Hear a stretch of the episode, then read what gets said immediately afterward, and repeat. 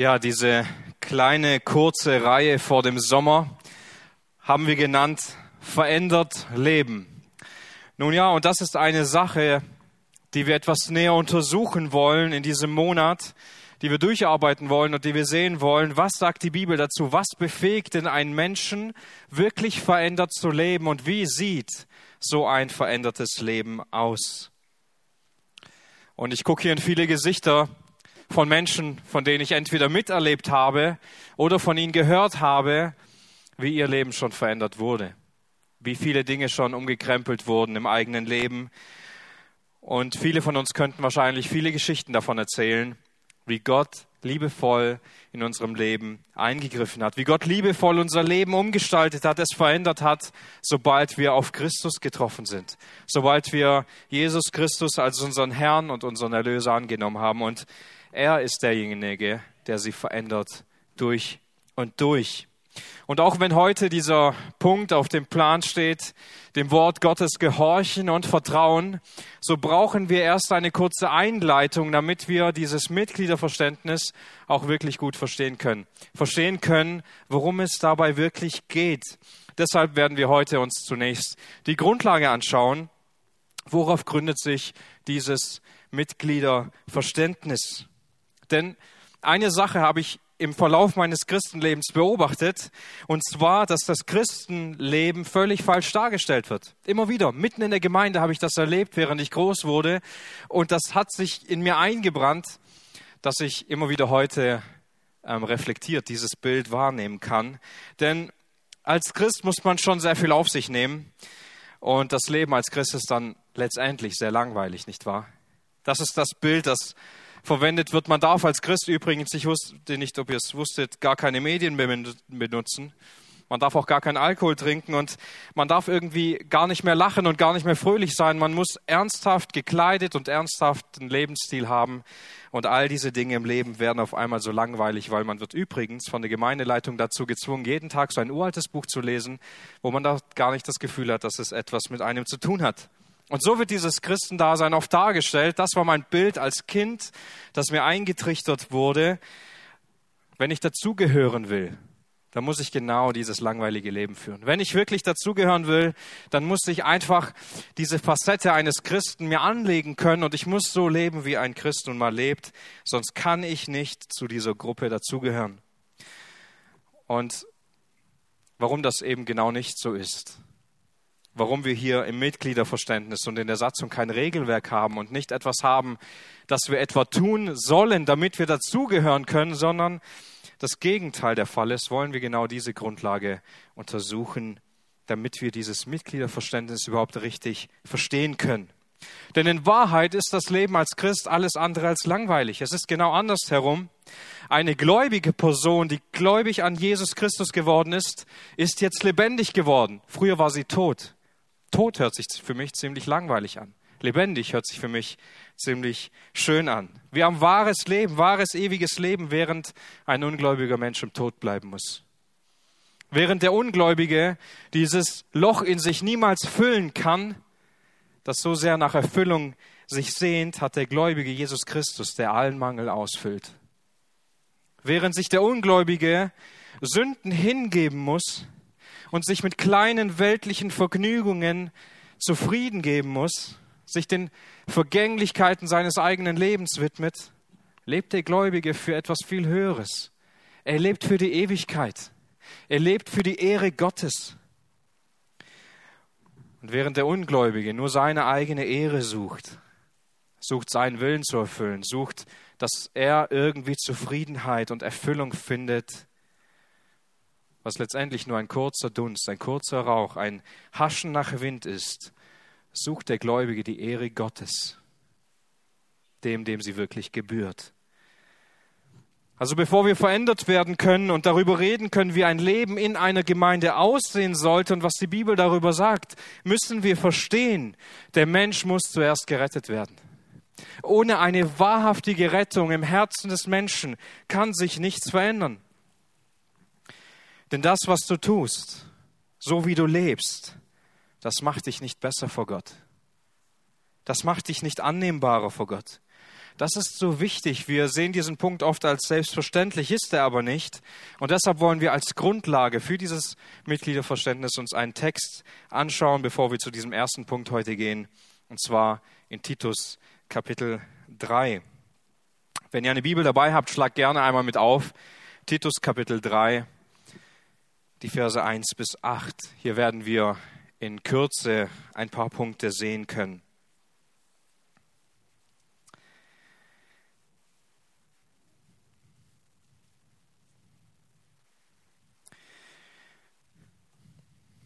Titus 3, ab Vers 1. Erinnere, erinnere sie daran, Obrigkeiten und Gewalten untertan zu sein, Gehorsam zu leisten, zu jedem guten Werk bereit zu sein, niemand zu lästern, nicht streitsüchtig zu sein, milde, alle Sanftmut zu erweisen gegen alle Menschen. Denn einst waren auch wir unverständig, ungehorsam, irregehend, dienten mancherlei Begierden und Vergnügungen, führten unser Leben in Bosheit und Neid, verhasst und einander hassend. Als aber die Güte und die Menschenliebe unseres Heiland Gottes erschien, errettete er uns nicht aus Werken, die in Gerechtigkeit vollbracht wir getan hatten, sondern nach seiner Barmherzigkeit. Durch die Waschung der Wiedergeburt und durch die Erneuerung des Heiligen Geistes, den er reichlich über uns ausgegossen hat durch Jesus Christus, unseren Heiland, damit wir gerechtfertigt durch seine Gnade erben würden nach der Hoffnung des ewigen Lebens. Das Wort ist gewiss. Und ich will, dass du auf diesen Dingen fest bestehst, damit die, die Gott geglaubt haben, Sorge tragen, gute Werke zu betreiben. Dies ist gut und nützlich für die Menschen. Das Erste, das wir sehen wollen, ist die Rettung des Menschen.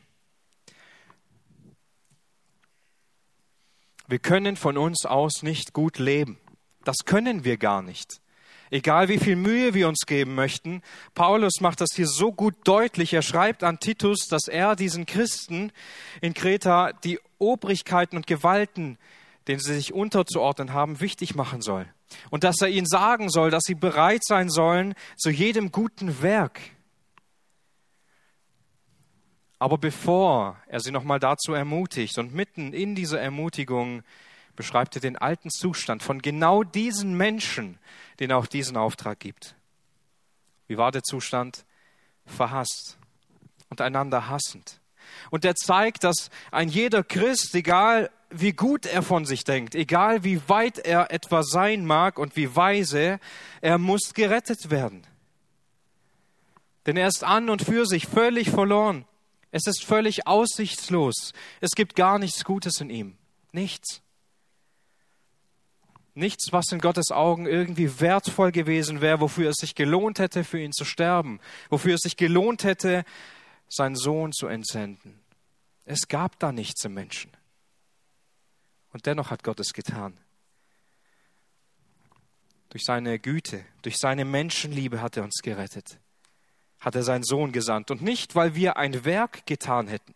Das sagt Paulus hier ganz klar. Nicht aus Werken, die wir getan hatten oder manche übersetzen, die wir getan hätten oder noch tun könnten, denn wir können Gott nichts vorweisen. Wir können Gott auch nichts vormachen.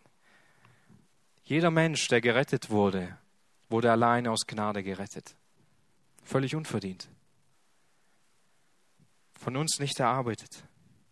Es gibt keinen Menschen in diesem Universum, keinen Menschen, der gelebt hatte und keinen Menschen, der noch leben wird, der es irgendwie schaffen könnte, durch seine Worte, durch seine Taten oder sonstige Dinge sich irgendwie erarbeiten könnte, in den Himmel zu kommen. Denn sonst könnten wir die Gnade Gottes nicht erklären. Niemand, der es verdient hätte. Jeder Mensch, egal wie groß, egal wie klein, Egal wie gesegnet das Umfeld sein mag, egal wie viel zu Hause in der Bibel gelesen wurde, egal wie viel für dieses Lebewesen gebetet wurde, jeder Mensch braucht Errettung und das ist absolute Grundlage. Weder in der Bibel noch in diesem Dokument kann es also darum gehen, dass wir irgendwie Werke und Taten vollbringen müssen oder vorweisen müssen, um irgendwo Gott besänftigen zu können oder Gott zufriedenstellen zu können. Das werden wir nie. Es geht nicht darum, dass wir irgendetwas tun könnten, um gerettet zu werden und dann sind wir dabei, sondern wir wurden gerettet. Wir haben das Leben bekommen und anschließend leben wir ein Leben in diesem Glauben. Leben wir ein völlig neues Leben, dann leben wir ein völlig verändertes Leben. Das, was früher so aussichtslos war, so wie Paulus es beschreibt, denn wir waren einst unverständig. Wir waren ungehorsam, wir waren irregehend. Wir dienten mancherlei Begierden und Vergnügungen. Wir führten ein Leben in Bosheit und Neid, verhasst und einander hassend. Das ist eine sehr gute Beschreibung von einem Leben ohne Gott. Eine gute Beschreibung, wo sich vermutlich jeder von uns irgendwo mit einreihen kann. Denn so haben wir auch einst gelebt. Das ist das Leben ohne Gott. Unruhig, unordentlich. Begierden, die uns im, im Sinn haben. Ungehorsam, völlig in der Irre umherlaufend, nicht wissend, wohin sie gehen sollen. Voll von Bosheit und Neid. Und da sagt noch mal jemand, als Christ würde man leben wie in einem Gefängnis. Es ist genau andersrum. Wer ohne Jesus lebt, der ist in diesem Gefängnis und der kommt dort niemals heraus. Aber wer bei ihm ist, der ist wirklich frei. Der ist wirklich frei geworden. Wir alle, egal wo wir uns befinden, egal wie lange du schon mit deinem Herrn unterwegs bist, spielt keine Rolle. Wir alle wären ohne die tägliche Gnade Gottes völlig verloren. Hoffnungslos unseren eigenen Taten und Werken ausgesetzt. Ewige Trennung von Gott, ewige Qual, niemals eine Aussicht auf eine zweite Chance. Das ist das, was die Grundlage ist. Alles, was wir haben, haben wir unverdient bekommen. Durch Gottes Güte, durch seine Menschenliebe. Wir haben nichts dafür getan. Und auch wenn wir alle Punkte versuchen werden, da umzusetzen, haben wir diese Dinge nicht einfach durch uns getan. Denn dieses Mitgliederverständnis gründet sich in allererster Linie auf dieses Evangelium. Wir alle brauchen die Gnade Gottes, wir alle brauchen Rettung und einen anderen Weg zu einem heiligen Leben und ein hinzugefügt werden zur Gemeinde Gottes gibt es nicht. Das ist die absolute Grundlage. Was wir außerdem in diesem Text sehen, ist, dass etwas passiert, wenn der Heilige Geist beginnt zu wirken. Das ist das, was wir ebenfalls in diesem Text sehen können, dass Gott uns eine Wiedergeburt geschenkt hat. Das heißt, Gott hat uns zu neuem Leben auferweckt. Wir haben etwas erlebt durch seine Barmherzigkeit und er hat seinen Geist reichlich über uns ausgegossen, so heißt es hier in diesem Text.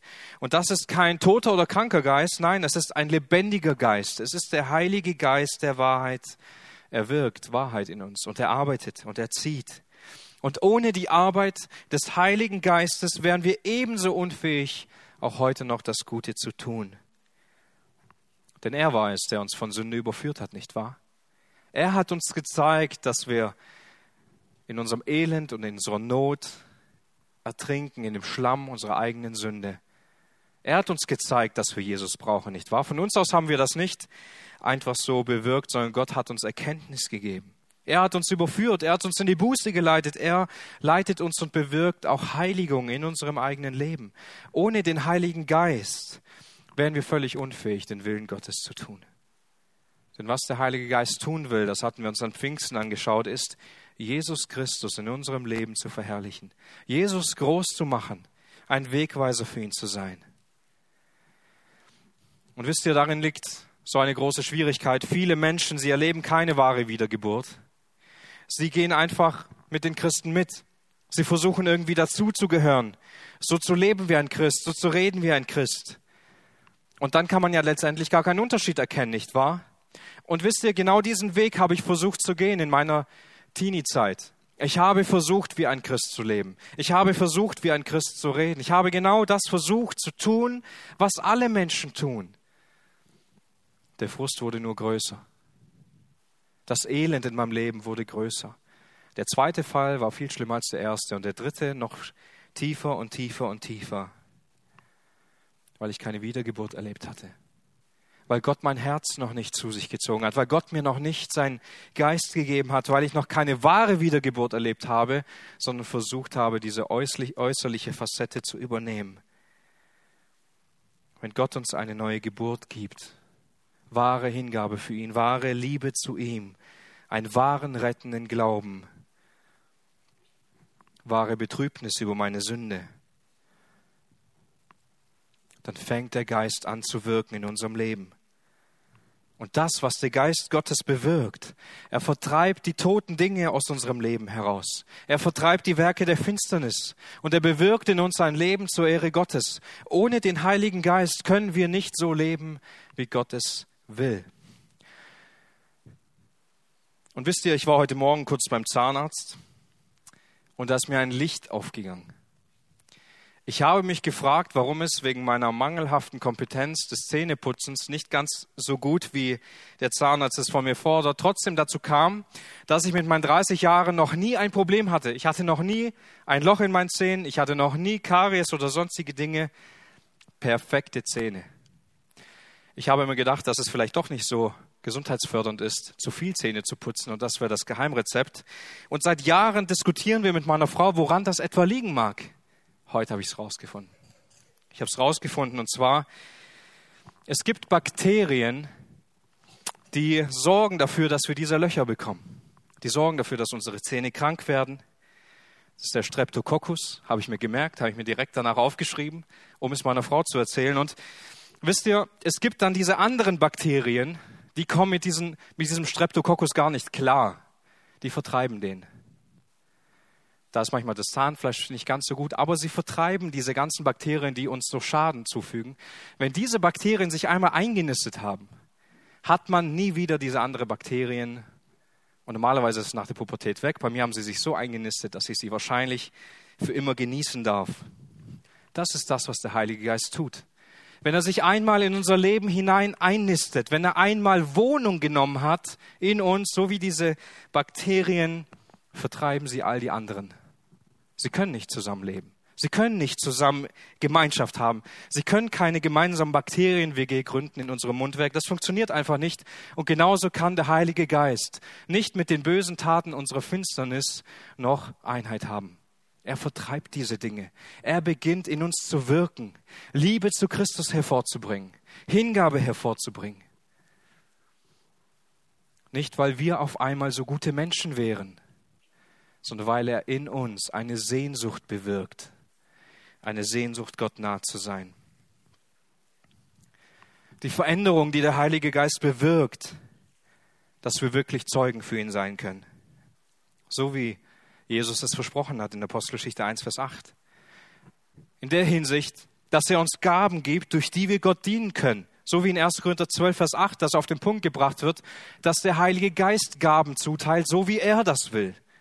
Etwa so, wie wir lesen, dass er im Gebet für uns eintritt, wenn wir nicht wissen, was wir beten sollen. Geschwister, wir können nicht einfach hergehen und meinen, dass wir nach so einem Mitgliederverständnis etwa leben könnten, ohne von dem Heiligen Geist abhängig zu sein. Er ist die Kraft der Veränderung. Er spricht durch Gottes Wort. Er muss in uns wirken und arbeiten, damit wir Gottes Willen leben und sehen können. Aber ein dritten Punkt, und den dürfen wir auf keinen Fall vergessen, ist die fortschreitende Heiligung. Wir werden nicht von dem einen auf den anderen Tag völlig verändert und umgestaltet, sondern was wir mit diesem Begriff fortschreitende Heiligung meinen, ist, dass wir eine Heiligung erleben, die sich entwickelt. Tag für Tag, Woche für Woche. Sie arbeitet in uns, sie bringt uns voran und das geschieht von Zeit zu Zeit. Ein immer mehr verwurzelt werden in der Gnade Gottes, ein Wachsen in der Erkenntnis Christi. Hier heißt es in dem Text, durch den Heiligen Geist sind wir, damit wir gerechtfertigt durch seine Gnade, damit wir erben würden nach der Hoffnung seines Lebens. Wir sind jetzt gerechtfertigt vor Gott. Durch die Gnade Gottes. Wir sind jetzt seine Erben geworden. Wir haben jetzt eine ewige Hoffnung in uns. Und nach diesem ganzen Reichtum des Evangeliums, das Paulus uns hier offenbart, kommt eine Aufforderung, das Wort ist gewiss und ich will, dass du auf diesen Dingen fest bestehst. Warum denn? Damit die, die Gott geglaubt haben, Sorge tragen, gute Werke zu betreiben. Aha, hier steht nicht, dass die Menschen, die Gott geglaubt haben, sich erstmal zurücklehnen und passiv warten, bis der Heilige Geist etwa anfängt, sie zu überführen und in ihnen etwas zu bewirken, völlig entgegengesetzt von ihrer eigentlichen Laune, nein, sondern dass sie bemüht sind, dass sie die Sorge darum haben, dass sie eifrig sind, gut zu leben, Gutes zu tun. Wir können uns nicht auf diese Erkenntnis ausruhen und sagen, ach, der Heilige Geist muss es bewirken. Ja, dann lehne ich mich mal lieber zurück und dann schauen wir mal, was er Gutes aus mir tun wird, sondern Paulus betont das. Diejenigen, die gläubig geworden sind, diejenigen, die das Evangelium aufgenommen haben, diejenigen, die den Heiligen Geist in sich haben und im Glauben leben, sie sollen eifrig danach bestrebt sein, genauso zu leben. Wenn du also dieses Evangelium glaubst, wenn du hinzugefügt bist zur Gemeinde Gottes, wenn du eine wahre Wiedergeburt erlebt hast, dann sei eifrig dabei, dann sorge dich darum, gut zu leben, zu seiner Ehre zu leben. Dieser Gedanke wird von Paulus schon etwas früher in diesem Brief auch erwähnt, in Kapitel 2, Vers 14. Hier ist auch von Christus die Rede und er sagt über ihn, der sich selbst für uns hingegeben hat, damit er uns von aller Gesetzlosigkeit loskaufte und sich selbst ein Eigentumsvolk reinigte, das eifrig sei in guten Werken. Jesus, er hat uns erlöst und er hat sich für uns hingegeben, nicht nur einfach so, sondern damit wir sein Volk werden, damit wir zu ihm gehören, damit wir sein Eigentumsvolk sind, das eifrig ist, das fleißig ist im Leben für ihn dass wir dazu bereit sind, ein Leben zu führen, das ihn ehrt. Das wird auch an vielen anderen Stellen sichtbar. Noch eine Belegstelle dafür, Epheser 2, Vers 8. Denn durch Gottes Gnade seid ihr errettet. Mittels des Glaubens und das nicht aus euch. Gottes Gabe ist es. Nicht aus Werken, damit sich niemand rühme. Denn wir sind sein Werk, geschaffen in Christus Jesus zu guten Werken, die Gott zuvor bereitet hat, damit wir in ihnen wandeln sollen. Gerettet sind wir aus Gnade, nicht aus Werken. Aber Gott hat Werke vorbereitet, die wir als Gerettete tun können. Nicht aus uns heraus erarbeitet, sondern er schafft diese Dinge und durch Jesus Christus befähigt er uns genauso zu leben. Und das ist die Grundlage für dieses Mitgliederverständnis. Wir sind Erlöste. Wir sind begnadete Sünder, die es nicht wert waren, gerettet zu werden. Wir sind begnadete Sünder, die zu Kinder Gottes gemacht worden sind, zu seinem Volk, damit wir jetzt letztendlich für ihn leben können. Nicht mehr für uns, sondern für ihn. Und jeder Mensch, der zum Glauben kommt, wird der Familie Gottes, der Gemeinde hinzugefügt. Natürlich zunächst der universellen, der unsichtbaren Gemeinde, aber das tatsächliche Leben von jedem Gläubigen zeichnet sich hier in einer lokalen Gemeinde ab, so wie auch sonst überall auf der Welt. Und daher verstehen wir dieses Mitgliederverständnis gewissermaßen als einen Abriss der biblischen Lehre darüber, wie wir in der Gemeinde leben sollten. Hier geht es um Maßstäbe. Hier geht es um das Leben in der Gemeinde, in dem Bewusstsein, wir sind vom Heiligen Geist abhängig, in dem Bewusstsein, wir brauchen eine fortschreitende Heiligung. Deshalb ist es kein Eid, den wir immer zu 100 Prozent erfüllen könnten, sondern es ist ein Verständnis, weil wir in diesen Kennzeichen wachsen wollen, weil wir uns nach ihnen ausstrecken wollen, weil wir darum beten wollen und allen Eifer daran setzen wollen, nach diesen Kennzeichen zu streben. Und wenn du schon mal reingeschaut hast und einige Stellen dir durchgelesen hast, dann wirst du merken, okay, es ist gar nicht so einfach, es ist gar nicht so wenig, es ist gar nicht so oberflächlich, wie ich mir mein Gemeindeleben bis hierher gerade vorgestellt habe. Und es kann gut sein, dass du in den nächsten Wochen immer wieder mal so einen Punkt merkst und sagst, hm, das passt mir eigentlich gar nicht. Weil das mache ich ja gar nicht. Das, das ist ja gar nicht in meinem Leben. Warum wird das von da vorne dann gesagt? Und wir müssen vielleicht immer wieder bei dem einen oder anderen Punkt etwas bekennen vor Gott, etwas bekennen vor anderen. Dass wir vielleicht das Verständnis hatten, dass es hier etwa um mich ginge in der Gemeinde. Oder dass es darum ginge, dass die Gemeinde gar nicht den Stellenwert bekommt, wie es bei anderen der Fall ist. Und so werden wir in dem einen oder anderen Punkt immer wieder Dinge bekennen müssen, umkehren müssen, neu gefestigt werden, neue Ziele, neue Prioritäten setzen müssen für unser Leben. Deshalb liest mit und prüft diese Dinge. Das Gute, das, was von Gott kommt, das wollen wir umsetzen. Nun zum zweiten Punkt. Wir wollen dem Wort Gottes vertrauen und gehorchen. Die Stellung von Gottes Wort im Leben der Gläubigen. Das ist ein sehr, ein wundervoller Punkt, der uns aber auch gleichzeitig herausfordern wird. Hier heißt es in diesem Mitgliederverständnis, wir wollen dem Wort Gottes vertrauen und wir wollen gehorchen, indem wir erstens seine höchste und letzte Autorität anerkennen und zweitens uns zu den Lehren der Gemeinde bekennen und sie verteidigen. Nun, wir werden uns ansehen, wie Gottes Wort im Leben eines Christen zu einer wichtigen und notwendigen Autorität wird und werden das anhand dieser zwei Dinge festmachen. Zunächst ein kleiner Ausflug in die Zeit, wo Jesus noch lebte und dann letztendlich gestorben ist und wie seine Jünger darauf reagierten. Denn als Jesus gestorben war, zogen sich seine Jünger völlig verängstigt zurück. Da waren sie nicht mehr die besonders starken, eifrigen. Alles war erstmal zerschlagen. Ihre ganze Vorstellung von, von der Herrschaft Jesu war irgendwie weg. Es war irgendwie nichts mehr so wie am Tag vorher noch. All das, was sich in ihrem Leben so sehr ausgezeichnet hatte, war weg. Sie waren jetzt nicht mehr diejenigen, die bereit waren zu bitten, dass Himmel vom Feuer fällt. Sie waren jetzt nicht mehr diejenigen, die sagten, wer ist eigentlich der Größte von uns? Da war niemand mehr groß.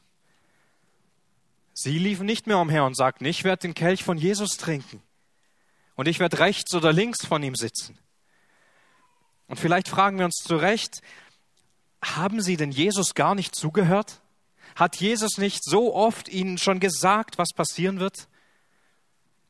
Haben sie nicht aufgepasst bei all den Wunderheilungen und bei den Predigten und bei den Weisungen, die Gott ihnen gegeben hat? Sogar Exklusivberichte, wo Jesus nur mit ihnen zusammen war. Und als die Frauen zu ihnen kamen und ihnen erzählt haben, dass Jesus von den Toten auferstanden sein muss, da müssten wir dann sagen, natürlich, dann ist ihnen alles wieder eingefallen und dann war alles klar und alles war wieder zusammengefügt und beim Alten. Nein, hier heißt es tatsächlich in Lukas 24, Vers 11, und diese Worte erschienen ihnen wie leeres Gerede und sie glaubten ihn nicht. Ja, was war los? Zuerst glaubten sie den Frauen nicht, obwohl Jesus mehrmals das vorausgesagt hatte, was letztendlich passiert war. Und wir fragen uns, wo war die Identität von diesen Männern? Sie schlossen sich ein, heißt es in Johannes, Johannes 20, Vers 19, aus Menschenfurcht. Aus Angst vor Juden schließen sie sich ein. Menschenfurcht hatte sie beherrscht. Keiner von ihnen setzte einen Fuß raus aus der Tür. Und allein, wenn wir das Leben von Petrus anschauen, merken wir, es hat mehrere Gegebenheiten gebraucht, um ihn wieder zurechtzubringen um ihn wieder aufzubauen nach seinem Versagen. Erst bei der dritten Situation, wo Jesus sich seinen Jüngern dann zum dritten Mal zeigt und er ein kleines Grillfest am Strand mit gegrilltem Fisch veranstaltet für seine Jünger und sie dort gemeinsam essen, wird Petrus wiederhergestellt. Was dann passiert in Apostelgeschichte 1, Vers 8, wo Jesus diese Zusage trifft und sie darauf vorbereitet. Aber ihr werdet Kraft empfangen, dann, wenn der Heilige Geist auf euch herabkommt. Und dann werdet ihr meine Zeugen sein, sowohl in Jerusalem und in ganz Judäa und Samaria und bis an das Ende der Erde. Als das eintrifft, als das passiert, was Jesus hier voraussagt, als der Heilige Geist auf sie kommt, bekommen sie den Geist Gottes. Der Geist nimmt Wohnung in ihnen und sie werden mit Kraft ausgestattet. Sie reden in anderen Sprachen, sie bezeugen ihn, sie machen ihn groß. Und was passiert dann? Dann hält Petrus diese erste Predigt, die Pfingstpredigt, wo er die Schriften nimmt, das Alte Testament, und er erklärt ihnen darin, was all das zu bedeuten hat. Und er macht ihnen das Evangelium groß und er überführt sie von ihrer Schuld. Das tut er nicht aus sich heraus, sondern weil das Wort Gottes beginnt mächtig zu wirken und sie anspricht. Also wir merken nicht nur die Jünger, sie brauchten den Heiligen Geist, um dadurch als ein vollmächtiges Reden des Wortes Gottes zu haben, sondern wir brauchen es genauso. Sie bekamen den Geist und anschließend wurde dieses Wort Gottes so mächtig und so wirksam mitten in diesen Reihen, dass durch diese eine Predigt 3000 Menschen hierher zum Glauben kommen. Wir müssen lernen, in genau dieser Weise nach unserer Rettung nach der Innewohnung des Heiligen Geistes dem Wort Gottes so sehr zu vertrauen, ihm so sehr gehorchen. Denn das, was wir als nächstes in der Apostelgeschichte dann lesen können, ist, dass die Apostel anfangen, Gottes Wort auszulegen. Wir lesen einige Predigten in der Apostelgeschichte. Sie nahmen das Alte Testament und sie predigten aus dem Alten Testament heraus das Evangelium. Und dieses gepredigte Wort hat Menschen verändert. Dieses gepredigte Wort Gottes, dieser Aufbau der Lehre, hat Menschen zu Gott gezogen. Eine völlige Kraft wurde freigesetzt. Für genau dieses Wort Gottes ließen diese Christen sich abschlachten. Sie ließen sich umbringen, ins Gefängnis werfen. Familien wurden getrennt. Sie ließen sich in die Ecke drängen. Sie waren bereit, alles zu verkaufen und zu fliehen, um Menschen genau diese Botschaft weiterzugeben. Dieses Wort Gottes hatte eine übergeordnete Autorität in ihrem Leben. Das heißt dann in Apostelgeschichte 6, Vers 7, und das Wort Gottes wuchs, und die Zahl der Jünger in Jerusalem, sie mehrte sich sehr.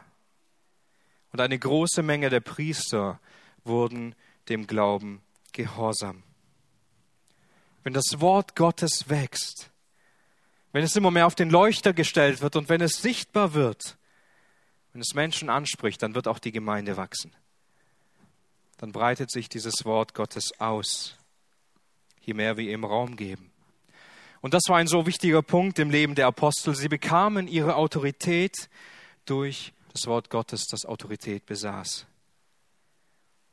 Sie waren bereit, sich dem Wort Gottes zu unterstellen und sie vertrauten dem Wort Gottes und jede andere Erkenntnis musste weichen.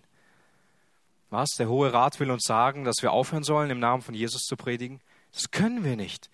Wir müssen dem Wort Gottes gehorsam sein. Und diese Ausbreitung, die hat sich in den nächsten Jahrhunderten immer schwieriger dargestellt. Gottes Wort wuchs und die Gemeinde wuchs und ab etwa 100 nach Christus wurde die Todesstrafe für den christlichen Glauben verhängt. Das heißt, zu diesem Zeitpunkt sind die vollzeitlichen Missionare immer weniger geworden, weil es sich um einen neuen Glauben handelte. Es ging nicht mehr nur um die jüdische Glaubensrichtung, die sich hier irgendwie spezialisiert hätte, sondern den römischen Behörden wurde es immer schwieriger, diese Christen zurückzuweisen. Und es wurde für sie beunruhigend schnell, beunruhigend groß. Und während man also anfing, diese ganzen Missionare zu köpfen und zu hängen, waren das letztendlich die größten Missionsveranstaltungen. Denn da kamen viele Menschen. Sie hatten Gefallen daran. Und dort kamen auch sehr viele Menschen zum Glauben. Denn die Missionare und die Christen, sie winselten nicht um ihr Leben, als sie dort vor all den Menschen standen und vor denen, die sie lebendig verbrennen wollten, vor denen, die sie köpfen und erhängen wollten, sondern sie begannen ihre Henker zu segnen für sie zu beten und fröhlich dem Tod ins Auge zu blicken, weil sie wussten, ich werde gleich bei meinem Herrn sein. Und sie haben dort noch auf diesem Scheiterhaufen, auf dem sie gleich verbrannt werden, Gott gelobt und ihm alle Ehre gegeben. Tertullian, der erste Kirchenschriftsteller, der auch auf Latein schrieb, er sagt über diese Zeit, das ist ein Zitat von ihm, wir werden zahlreicher, so oft wir von euch dahingemäht werden. Das Blut der Christen ist der Same der Kirche. Und so war es auf diesen Plätzen. Und letztendlich ist Polycarp ein sehr, sehr gutes Beispiel dafür. Ein großer Märtyrer der ersten Kirche während Schüler von Johannes und dieser alte Bischof, er wurde aufgesucht. Und als er gefunden wurde, findet man ihn etwa nicht ängstlich, sondern man findet ihn strahlend. Und bevor er mitgenommen wird, macht er erstmal für seine Feinde ein Mahl und isst mit ihnen oder gibt ihnen etwas zu essen. Und als er dann hinkommt zu dieser ganzen Meute, zu, die, zu den Menschen, die ihn eigentlich schon gefordert hatten, sieht er dieses schaulustige Volk, das nur darauf wartet, ihn sterben zu sehen. Und sie sprechen ihn an und fordern von ihm, Schwöre und ich werde dich freilassen, lästere deinen Christus. Und er sagt, schon 86 Jahre diene ich ihm und er hat kein, mir kein Leid angetan. Wie kann ich mein König, der mich erlöst hat, lästern? Vernimm ein offenes Bekenntnis. Ich bin Christ. Sagt der Statthalter, ich habe wilde Tiere. Ihn werde ich dich vorwerfen, wenn du nicht nachgibst. Lass sie kommen. Aber wenn du dir aus den Tieren nichts machst und hartnäckig bleibst, dann lass ich dich vom Feuer verzehren. Daraufhin Polycarp, du drohst mit Feuer, das nur eine Zeit lang brennt und bald wieder erlischt. Du kennst nicht das Feuer des kommenden Gerichts und der ewigen Strafe, das den Gottlosen bestimmt ist. Aber warum zögerst du? Hol herbei, was du willst. Jetzt schreit das ganze Volk, Heiden und Juden von Smyrna auf, Polycarp müsse vor die Löwen. Aber weil die Tierhetzen schon vorbei sind, wird der Kreis zur Feuerstrafe verurteilt. Dieses Bild bringt es ganz gut auf den Punkt, dass hier abgezeichnet wurde. Das Volk bringt dann anschließend viel Brennmaterial aus ihren Werkstätten, aus ihren Höfern und Bädern und verteilen es um ihn herum. Man will ihn annageln, aber er bleibt so und will auf diesem Feuer sterben. Und dann sieht man, wie er, genauso wie die drei Freunde von Daniel, durch das Feuer nicht verzerrt werden, wie ihm nichts passiert auf diesem Scheiterhaufen. Er bleibt unversehrt davon. Und die, die dabei waren, beschreiben, wie es auf einmal so einen Wohlgeruch gab von einem kostbaren Gewürz. Und der verantwortliche Richter lässt ihm letztendlich mit einem Speer diesen Todesstoß geben. Das ist nur eine Geschichte von vielen, die wir aus der Geschichte lernen können, aus der Kirchengeschichte. Und die meisten von diesen Märtyrern berufen sich auf Matthäus 10, Vers 17 auf Matthäus 10, Vers 17 auf eine Verheißung von Jesus. Und hier sagt Jesus, hütet euch aber vor den Menschen, denn sie werden euch an Synedrien überliefern und an die Synagogen geiseln. Aber vor Statthaltern und Königen werdet ihr geführt werden um meinetwillen. Ihnen und den Nationen zum Zeugnis. Wenn sie euch aber überliefern, so seid nicht besorgt, wie oder was ihr reden sollt, denn es wird in jener Stunde euch gegeben werden, was ihr reden sollt. Denn nicht ihr seid die Redenden, sondern der Geist eures Vaters, der in euch redet. Der Bruder aber wird dem Bruder zum Tod überliefern und der Vater das Kind. Und Kinder werden sich erheben gegen die Eltern, die sie zu Tode bringen. Und ihr werdet von allen gehasst werden, um meines Namens willen. Wer aber ausharrt bis ans Ende, der wird errettet werden. Diese Menschen waren bereit, sich diesem Wort, dieser Zusage Gottes zu unterordnen und diesem Wort Gottes gehorsam zu sein und ihm zu vertrauen, auch wenn das ein hartes Ende bedeutete. Auch wenn das bedeutete, dem Tod ins Auge zu blicken. Wenn das bedeutete, dass Familien zerstört werden. Die Gemeinde, sie ordnete sich dem Wort Gottes unter. Es war eine völlig neue Autorität in ihrem Leben, eine völlig neue Identität, die sie erlebten. Das Wort Gottes wurde gepredigt, es wurde ausgelegt, die Menschen kamen zum Glauben und nichts blieb so, wie es vorher war. Sie waren bereit, für dieses Wort Gottes zu sterben, alles hinzugeben. Es stand über allem, was sie hatten. Wie oft ist es für uns genau andersrum, nicht wahr? Wir haben einen stressigen Tag. Ja, das Erste, was wegkommt, ist die stille Zeit am Morgen. Wir haben eine schwierige Zeit, wir ja, dann lesen wir halt ein bisschen weniger. Wird schon nicht so wichtig sein, oder? Wie viel können wir von dieser ersten Zeit der Christen lernen, was es heißt, sich mehr als alles andere dem Wort Gottes zu unterordnen, sich zu unterstellen und ihm Vertrauen zu geben? Daher diese zwei Aspekte, seine höchste und letzte Autorität anzuerkennen. Wir wollen Gottes Wort die Autorität geben, die ihr gehört. Und wir meinen, dass es nichts anderes in unserem Leben geben sollte, das uns so viel bedeutet, das uns so viel führt, so viel prägt, so viel uns die Weisung gibt als das Wort Gottes.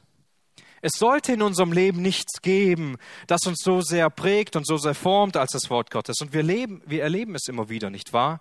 Wir erleben, dass uns Dinge prägen, uns Dinge beginnen zu vereinnahmen. Und wir merken irgendwann, oh, ich fange an, von dieser Sache zu reden. Und ich fange an, darüber die ganze Zeit nachzudenken. Und dann imitiere ich sogar diese Dinge in meinem Leben. Und genau das sollte Gottes Wort in uns bewirken. Und wenn es nicht das Wort Gottes ist, dann ist es ein Götze. Und wisst ihr, bei mir war das genau so. Als wir das Haus gekauft hatten und ich genau drei Monate Zeit hatte, eigentlich eine Kernsanierung in diesem Haus vorzunehmen. Und ich fing an, viel nachzudenken und ich musste gezwungenerweise schon auf der Arbeit viel darüber nachdenken und Bestellungen vornehmen und telefonieren, weil ich das sonst gar nicht geschafft hätte und ich fing an, viel darüber nachzudenken. Der Wecker klingelte und ich wusste schon, bei welchem Baumarkt und bei welcher Firma ich heute anrufen muss, was ich erledigen muss, um meinen Zeitplan einzuhalten. Und zuerst dachte ich, ist nur eine kurze Zeit. Familie wird schon aushalten. Beziehung zu Gott wird schon aushalten. Bis meine Frau mir irgendwann aufzeigte, dass ich mich verändert habe dass ich nicht mehr so war, wie ich vorher war, weil ich ungeduldig wurde, weil meine Unzufriedenheit gewachsen ist, weil ich viel weniger Zeit unter dem Wort Gottes war. Das, was uns prägen und uns formen sollte, sollte das Wort Gottes sein und nichts außer ihm. So dass ich davon umkehren musste, dass ich Buße über mein Leben tun musste und neue Prioritäten gesetzt hatte. Wir reden immer wieder davon, wovon wir begeistert sind, nicht wahr? Und wir können da nicht aufhören, darüber zu reden, darüber nachzudenken und andere Menschen manchmal auch damit anzustecken. Aber warum sollte die Bibel die größte Autorität in unserem Leben haben? Jesus sagt zum einen, Himmel und Erde werden vergehen, aber nicht so mein Wort. Mein Wort bleibt in Ewigkeit. Gottes Wort wird nicht vergehen, es steht fest in alle Ewigkeit und es gibt nichts, was daran etwas ändern könnte. Und ich will dich ganz persönlich heute herausfordern und dich fragen, wie oft hast du bereits in deinem Leben dich getäuscht? Wie oft hast du schon mal eine Unwahrheit verkündigt? Wie oft hast du schon gelogen? Wie oft hast du deine Meinung geändert? Wie oft wurdest du von einem anderen Menschen von etwas Besserem belehrt? Wie oft musstest du dich entschuldigen? Wie oft hast du vergessen, was du einmal gesagt hast? Unsere Worte vergehen, viel, viel schneller als die Erde und der Himmel vergeht. Aber Gottes Wort wird niemals vergehen. Es bleibt. Es verändert sich nicht. Jede einzelne Zusage Gottes wird gehalten. Jede einzelne Verheißung, die wir finden, sie kommt in Kraft. Es gibt ganz einfach nichts anderes in unserem Leben, das mehr vertrauenswürdig wäre als das Wort Gottes, das er inspiriert und geschrieben hat. Gottes Wort steht über allem und es hat keine Fehler. Es ist vollkommen und wir müssen nichts streichen, wir müssen nichts verändern, wir müssen nichts hinzufügen. Paulus sagt, wer das tut, der ist verflucht. Wir bekennen uns also dazu. Gottes Wort hat eine völlige Autorität und er gibt vor, wie wir zu leben haben. Er gibt vor, worauf unser Glaube gründet und welche Autorität wir uns unterstellen. Und Paulus macht das so gut deutlich in Galater 1, Vers 11. Hier sagt er, ich tue euch aber kund, Brüder, dass das Evangelium, das von mir verkündigt worden ist, nicht nach den Menschen ist. Denn ich habe es weder von einem Menschen empfangen, noch erlernt, sondern durch Offenbarung Jesu Christi. Paulus predigte nicht aus sich selbst. Es ist das Evangelium von Jesus Christus. Und er macht das einige Verse in Vers 8 so gut deutlich, wenn aber auch wir oder ein Engel aus dem Himmel euch etwas als Evangelium verkündigen, außer dem, was wir euch verkündigt haben, er sei verflucht.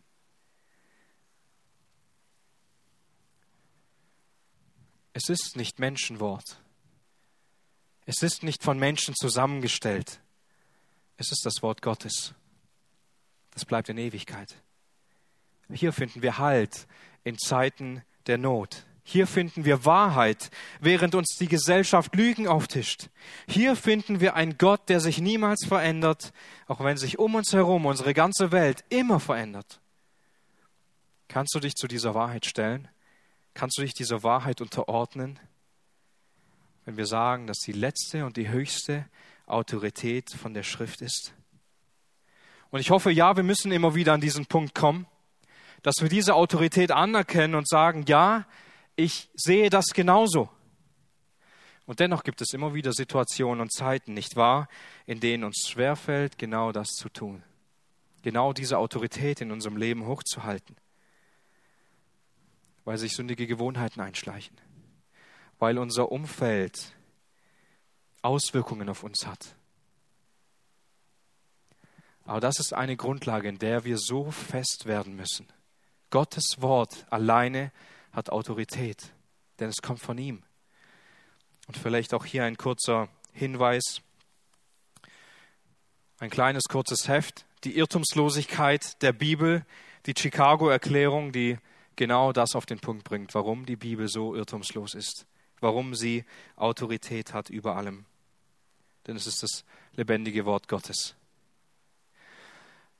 Aber nicht nur das, sondern als zweites diese Auswirkung, uns zu den Lehren der Gemeinde zu bekennen und sie zu verteidigen. Das wollen wir uns als zweites noch ansehen. Wir sehen das nicht nur im Neuen Testament, sondern auch in der heutigen Zeit, dass die Lehren der Schrift sehr unter Beschuss stehen. Nicht nur Paulus und auch nicht nur die anderen Apostel, aber auch nicht nur heute einige auserwählte und begabte Menschen haben das Anliegen oder sollten das Anliegen haben, die Schrift zu verteidigen und die Lehren der Bibel hochzuhalten, sondern wir haben diese Aufgabe heute ebenfalls. Ich weiß nicht, ob dir das schon klar war. Was glauben wir? Was glaubst du? Das ist eine wichtige Frage. Und wie kannst du mir zeigen aus der Bibel heraus, was du glaubst? Und wie kannst du das verteidigen? wenn ich etwas anderes glaube. Paulus ermahnt die Gemeinde in Rom mit diesen Worten in Römer 16, Vers 17. Ich ermahne euch aber, Brüder, auf die zu achten, die Zwiespalt und Ärgernis anrichten, entgegen der Lehre, die ihr gelernt habt, und wendet euch von ihnen ab. Hier geht es nicht um einzelne unterschiedliche Sichtweisen zu theologischen Randthemen, sondern hier geht es um Entscheidendes. Hier geht es um Zwiespalt, hier geht es um Trennung, hier geht es um Menschen, die andere fortreißen vom wahren Evangelium, von der wahren Lehre. Und vielleicht willst du jetzt einwenden, Moment mal, Moment mal, nicht so schnell. Ich bin doch gar kein Lehrer. Ich habe doch gar keine Theologie studiert. Ich weiß vielleicht nicht mal, wie man das buchstabiert. Und auch wenn du sagst, ja, die Bibel hat absolut Autorität und das ist das Höchste, und du versuchst gerade so Gottes Wort irgendwie zu lesen, aber fragst dich, wie soll ich das verteidigen?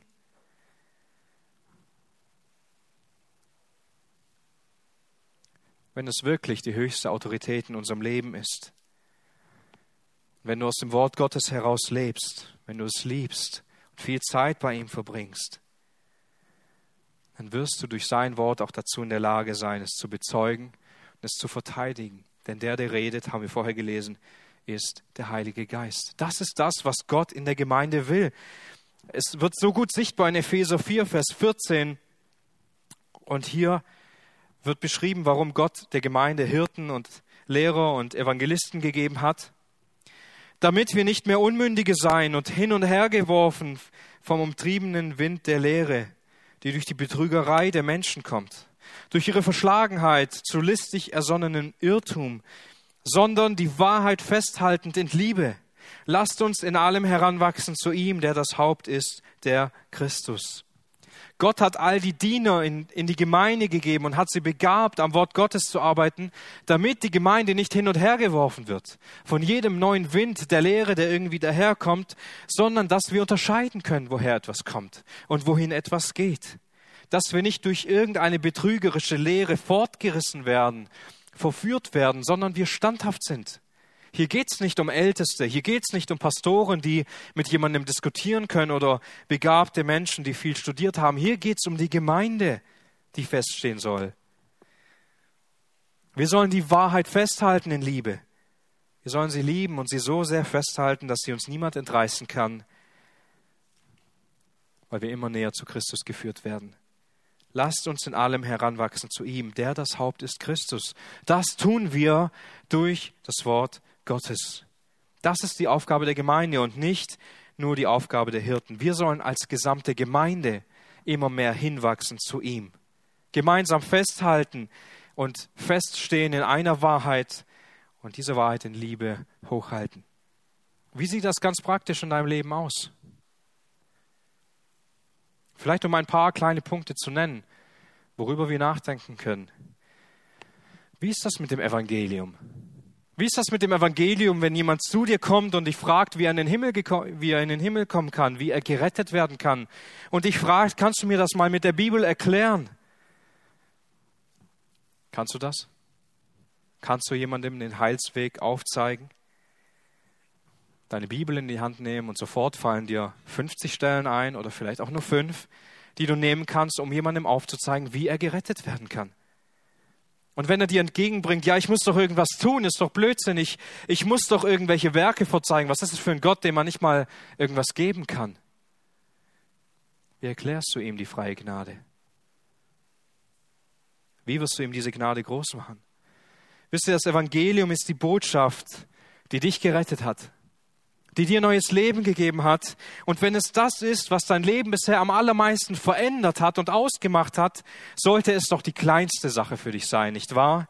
Darüber zu sprechen und jedem, jemandem genau zu erklären, was da in deinem Leben passiert ist und woher du das hast.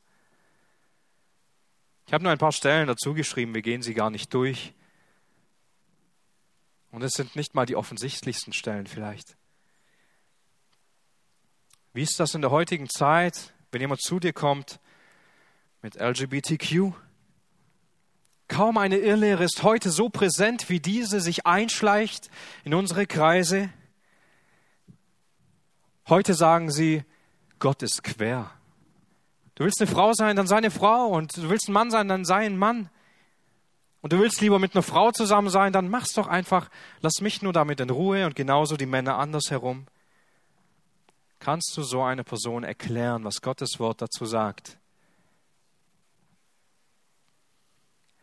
Kannst du dieser Person erklären aus dem Schöpfungsbericht heraus, warum Gott Mann und Frau gewollt hat und warum er das gemacht hat und warum es seinem souveränen Willen entspricht, wie er Mann und Frau gewollt hat? Kannst du Epheser 5 hernehmen und zeigen, was Gott sich von Mann und Frau gedacht hat, wie sie leben sollen? Kannst du Römer 1 nehmen und zeigen, dass Gott sich die Menschen sie dahingegeben hat, genau das zu tun, was heute getan wird und es ein Zeichen von dem Entziehen von, Gnade, von der Gnade Gottes ist? Kannst du ihn laut 1. Timotheus 2 zeigen, dass genau diese Dinge anhand von der Schöpfung entspringen, dass die Frauen kein, nicht predigen sollen in der Gemeinde und so weiter? Das sollte für uns kein großes Problem sein, wenn das die Botschaft ist, die völlige Autorität in unserem Leben hat. Wie sieht es aus mit der Gottheit Jesu? Wahrscheinlich gibt es kaum eine Irrlehre, die älter ist als diese. Ist Jesus wirklich Gott? Und wenn ein Zeuge Jehovas an deiner Tür klingelt, kannst du ihm erklären anhand der Bibel, dass es genauso ist? Vielleicht ausgehend von Johannes 1, Vers 1, aufzuzeigen in Kolosser 2, Vers 9, dass Jesus der Abglanz Gottes ist? Durch diese ganzen Stellen hindurchzugehen, um zu zeigen, Jesus ist Gott. Und diese Irrlehre aufzudecken. Vielleicht hast du Kinder und fragst dich, ja, warum brauche ich das? Ja, die Kinder werden mit vielen Fragen kommen. Und wir könnten diese Liste so weit führen und so viele Themen aufschreiben und uns fragen, kann ich Gottes Wort einfach in die Hand nehmen und erklären, wie Gott das in seinem Wort gemeint hat? Und wenn nicht, du aber davon überzeugt bist, dass Gottes Wort absolute Autorität in deinem Leben sein sollte, dann wird es vielleicht an der Zeit, dich genau mit diesen Dingen zu beschäftigen. Kannst du erklären, was du glaubst? Kannst du auf den Punkt bringen, was du glaubst? Vermutlich, ich weiß nicht, wo du dich einordnest, vermutlich müssen wir in all diesen Punkten wachsen und wieder neu lernen, was es heißt, uns in diesem Wort Gottes, das er uns hinterlassen hat, völlig zu Hause zu fühlen. Nichts als selbstverständlicher anzusehen, als dieses Wort zu verschlingen in unserem Leben, es zu lieben, es zu schätzen. Ich will uns dazu ermutigen und uns hinterfragen, hat Gottes Wort diese Autorität in deinem Leben? Oder schmälern wir es nicht etwas herab? Bringen wir dem Wort Gottes diese Art von Vertrauen entgegen, diese Art von Gehorsam entgegen? Welchen Stellenwert hat Gottes Wort wirklich in einem Leben? Kannst du es verteidigen? Kannst du es erklären? Petrus macht das deutlich im ersten Petrusbrief. Seid jederzeit bereit, zur Verantwortung gegen jeden, der Rechenschaft von euch fordert über die Hoffnung, die in euch ist. Ich will uns ermutigen, liebe Geschwister, Gottes Wort immer neu und immer mehr lieben zu lernen. Immer mehr zu studieren, immer mehr darüber nachzudenken, nachzusinnen über Gottes Wort. Studier das Glaubensbekenntnis. Lese es dir durch und schlag all diese Bibelstellen nach und mach dir Gedanken darüber, was steht da? Was bedeutet es? Studiere Gottes Wesen in seinem Wort, das Evangelium und all die Dinge, die du wirklich glaubst. Woher kommen diese Dinge, dass du sie glaubst? Von einem guten Prediger auf YouTube? Oder weil Gott dir dafür die Augen geöffnet hat, weil du studiert hast in seinem Wort? Nur so können sich unsere Herzen festigen in den Grundwahrheiten von Gottes Wort, damit wir feststehen können in genau dieser Zeit. Ich möchte abschließen, indem ich ein paar Verse von einem Psalm vorlese, das die Schönheit Gottes hervorbringt. Vielleicht kannst du innerlich diese Worte mitbeten durch deine Schätzung von Gottes Wort. Das Gesetz des Herrn ist vollkommen und erquickt die Seele. Das Zeugnis des Herrn ist zuverlässig und macht weise den Einfältigen. Die Vorschriften des Herrn sind richtig und sie erfreuen das Herz. Das Gebot des Herrn ist lauter und erleuchtet die Augen. Die Furcht des Herrn ist rein und sie besteht ewig. Die Rechte des Herrn sind Wahrheit, sie sind allesamt gerecht. Sie sind kostbarer als Gold und viel gediegenes Gold und süßer als Honig und Honigseim. Auch wird ein Knecht durch sie belehrt. Im Halten derselben ist großer Lohn. Und noch Vers 15. Lass die Reden meines Mundes und das Sinnen meines Herzens wohlgefällig vor dir sein, Herr, mein Fels und mein Erlöser. Amen.